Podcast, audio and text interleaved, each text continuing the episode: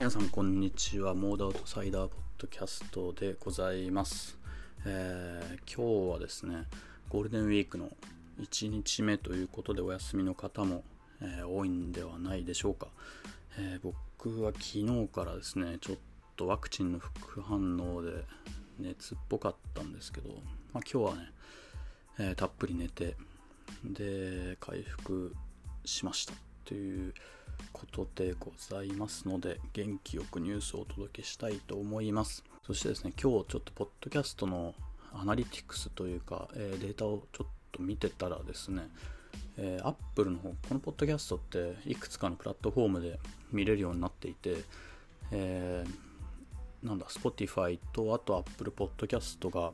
えー、ほとんど占めるんですけどあとは Google Podcast だとかあとは Anchor あまり使ってる人いないっぽいですけど、アンカーっていうプラットフォームでも聞くことが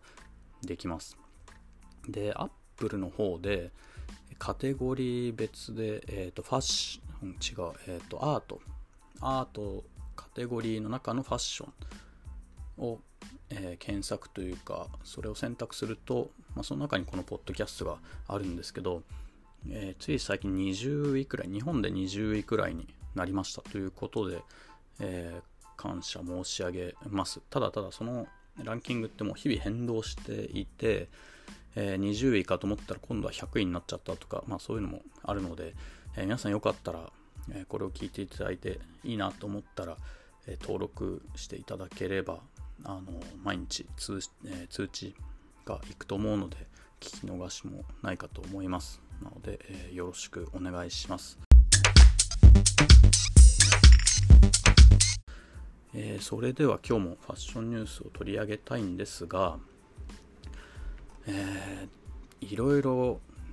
見てて WWD とかファッションスナップだとかうんちょっとねもうなんかカタログっぽくてっていうのもなんかあれが出ましたとかこれがコラボしましたとかなんかそういうブランドのなんかリリースだけも掲載してるんじゃないかみたいなんであまりなんか面白いニュースがなかったんですよね。で、まあ、海外も大きななんか動きがなくてどうしようかなと思ったんですけどうんそんな中で、えっと、ハイプビーストのを軽く取り上げようと思います、えー、フェンディとベルサーチェによるフェンダーチェコレクションがローンチということで、まあ、これも商品紹介じゃないかっていうツッコミもあるんですが、えー、ちなみにこれ、フェンディからのなんだこの PR 出向みたいなやつなので、もうガチガチのもうカタログというか PR というか、そういうものなんですが、えー、フェンディとベルサーチェ、ちなみにベルサーチェは、え公式にベルサーチからベルサーチェになってるので、えー、ここでもちゃんとね、ベルサーチェというふうに呼びたいと思うんですが、えー、去年の9月に、えー、ランウェイでこのコラボを発表しています。でいつもなんかやきもきするのが発表されてから時間が経って、えー、やっと買えるようになるっていうんで C ナウバイナウみたいなのが本当の個人的な好みとしてはねそれがいいんですけど、えー、まあ、このタイミングで出てきますよっていうことで、えー、もうゴリゴリですよね。このイメージに使われているのがなんかあのルックがなんだろうなそのフェンフェンディの F がバックにあってでその上にあのキンキラのなんか模様みたいな、えー、メデューサとかこれは天使だとかそういうのがゴリゴリに乗ってるようなもうある意味めちゃくちゃ相性いいよねっていうアイテムが、えー、揃っているようでございます。ちなみにさっきコラボレーションって言ったんですけど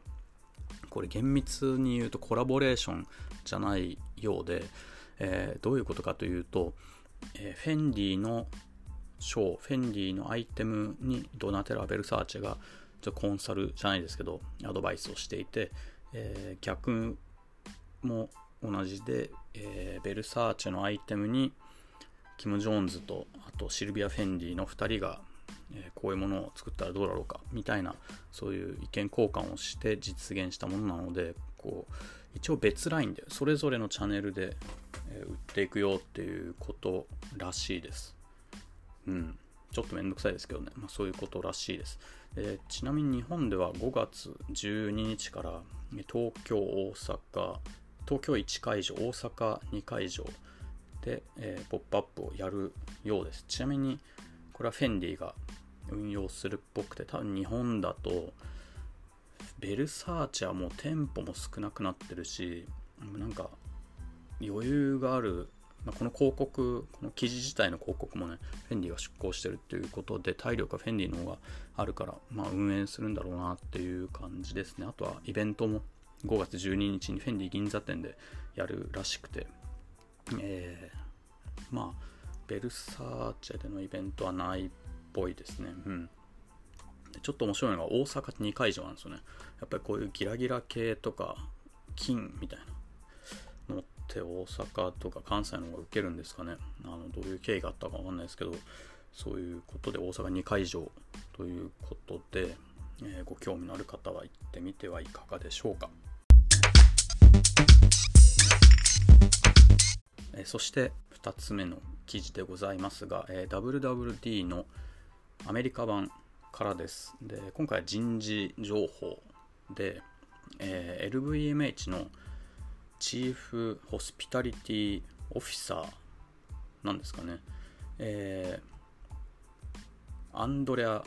ゲラという方が全然有名ではないと思いますが結構エグゼクティブな方で、えー、ホスピタリティ面 LVMH のホスピタリティを見ていたっていうような方が LVMH を5月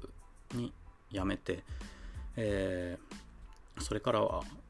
まあ、ご自身の会社を作って多分同じような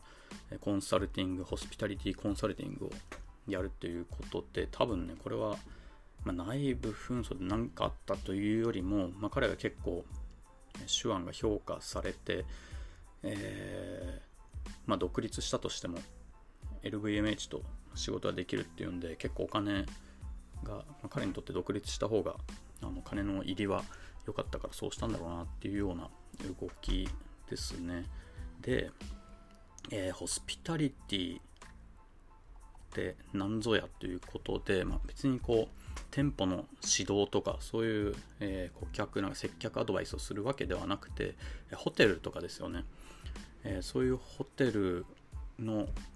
えー、なんだろうなまあ、偉い人っていうようなイメージを持たれるといいんじゃないかなというふうに思います。で LVMH は意外とホテルをやっていて、え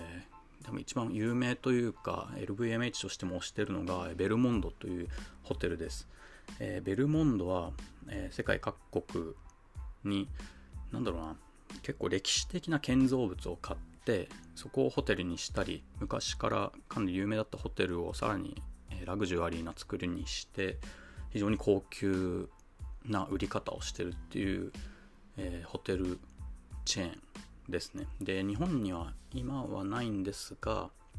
えー、参入というのは、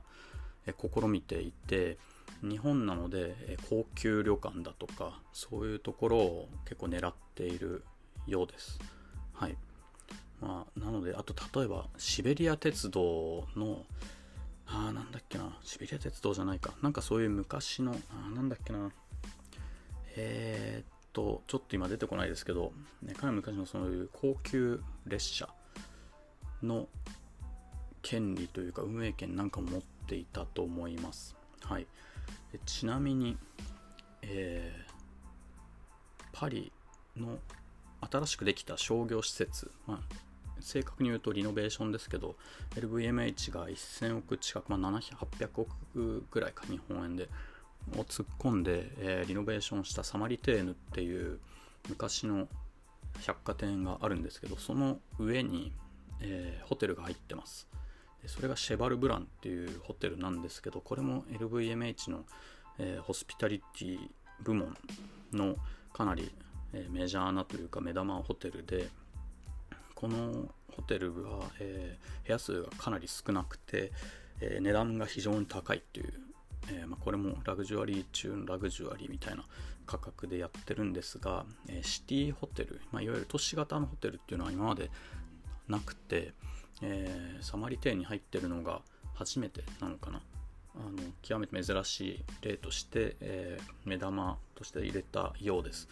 でこの宿泊料金がまたとんでもなくて、えー、周りのもちろんパリなのでめちゃめちゃ安いホテルよりもあの結構高価格帯のホテルが多いんですけど周りを見るとですね、えー、4万とか6万だとか安くはないですよね、